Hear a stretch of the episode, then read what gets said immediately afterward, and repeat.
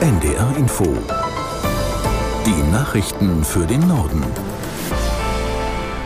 Um 10.30 Uhr mit Martin Wilhelmi. In Frankreich hat es in der Nacht erneut viele Ausschreitungen gegeben. Laut Innenministerium wurden seit gestern fast 1000 Menschen festgenommen. Etwa 80 Polizisten wurden verletzt. Aus der NDR Nachrichtenredaktion Jonas Valentin Weber. Brennende Autos und Mülltonnen, geplünderte Geschäfte, explodierende Tränengasgranaten. Die vierte Nacht in Folge ist es in Frankreich zu Ausschreitungen gekommen. Unter anderem in Lyon, Grenoble, Marseille und Montpellier kam es zu Auseinandersetzungen zwischen Protestierenden und der Polizei. Innenminister Damaner sprach in der Nacht von mindestens 470 neuen Festnahmen.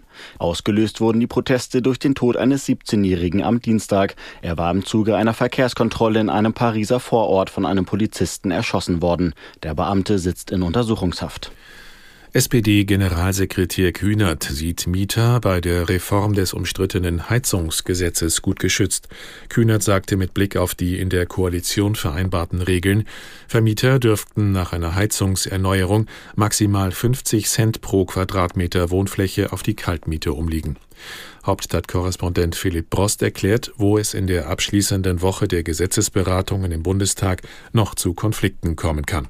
In der Ampel ist der Streit damit wohl vorbei. Auch die FDP ist mit den Änderungen am Gebäudeenergiegesetz einverstanden. Es hat dazu extra noch eine interne Abstimmung der FDP-Abgeordneten gegeben.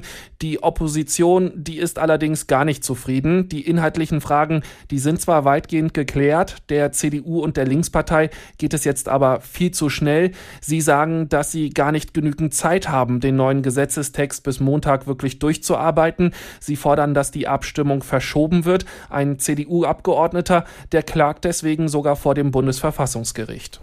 In Bremen wollen SPD, Grüne und Linke an diesem Wochenende den ausgehandelten Koalitionsvertrag absegnen. Auf getrennten Parteitagen kommen heute die Sozialdemokraten und die Grünen zusammen, die Linke folgt morgen. Läuft alles nach Plan, wird voraussichtlich am Montag der Koalitionsvertrag offiziell unterschrieben. Mitte der Woche könnte dann Bürgermeister Bovenschulte im Amt bestätigt und der neue Senat gewählt werden. SPD, Grüne und Linke regieren in Bremen seit 2019 gemeinsam. Die Niederlande erinnern heute an das Ende der Sklaverei in ihren Kolonien vor 150 Jahren.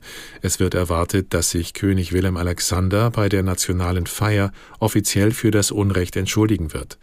An der Feier in Amsterdam sollen auch Ministerpräsident Rütte und andere Mitglieder der Regierung teilnehmen. Außerdem gibt es Gedenkfeiern in früheren Kolonien, so in Surinam und auf mehreren Karibikinseln. Daran sollen auch niederländische Minister teilnehmen. Bereits im vergangenen Dezember hatte sich Premier Rütte im Namen der Regierung für die Sklaverei entschuldigt. Für die Mehrheit der Deutschen und der Franzosen bleibt die deutsch-französische Zusammenarbeit wichtig. Das ist das Ergebnis einer repräsentativen Allensbach-Meinungsumfrage. Allerdings gehe das Interesse am jeweiligen Nachbarland deutlich zurück. Aus Stuttgart Christina Erdkönig. Gut drei Viertel der Deutschen und fast zwei Drittel der Franzosen halten eine enge Zusammenarbeit zwischen ihren beiden Ländern für wichtig. Anders sieht es beim Interesse am jeweils anderen Land aus. Nur etwa die Hälfte der Deutschen gibt an, sich für das Nachbarland zu interessieren. Bei den Franzosen sind es laut der Umfrage noch etwas weniger, die interessiert verfolgen, was in Deutschland passiert. Der Direktor des Deutsch-Französischen Instituts, Frank Basner, nannte die Ergebnisse durchaus ernüchternd. Als ermutigend nannte er dagegen, dass die Mehrheit der jungen Leute unter 30 sehr viel positiver in die Zukunft blicken als die Älteren. Das habe die Untersuchung auch gezeigt. Die Allensbach-Meinungsumfrage wurde vom Deutsch-Französischen Institut, kurz DFI, in Auftrag gegeben. Anlass ist das 75-jährige Bestehen des Instituts in Ludwigsburg. In Zermatt in der Schweiz ist seit heute das letzte Teilstück einer Seilbahnroute in Betrieb, das über die Alpen nach Italien führt. Die Strecke des Teilabschnitts beträgt 1,6 Kilometer und endet auf der mit fast 4000 Metern höchsten Bergstation Europas, Kleinmatterhorn. Von dort müssen Urlauber noch mehrere Male umsteigen, um die Endstation, den italienischen Bergort Cervinia, zu erreichen. Die einfache Fahrt auf der Gesamtstrecke dauert rund eineinhalb Stunden und kostet umgerechnet knapp 250 Euro. Laut den Matterhorner Zermattbahnen ist es die höchste durchgehende Alpenüberquerung. Und das waren die Nachrichten.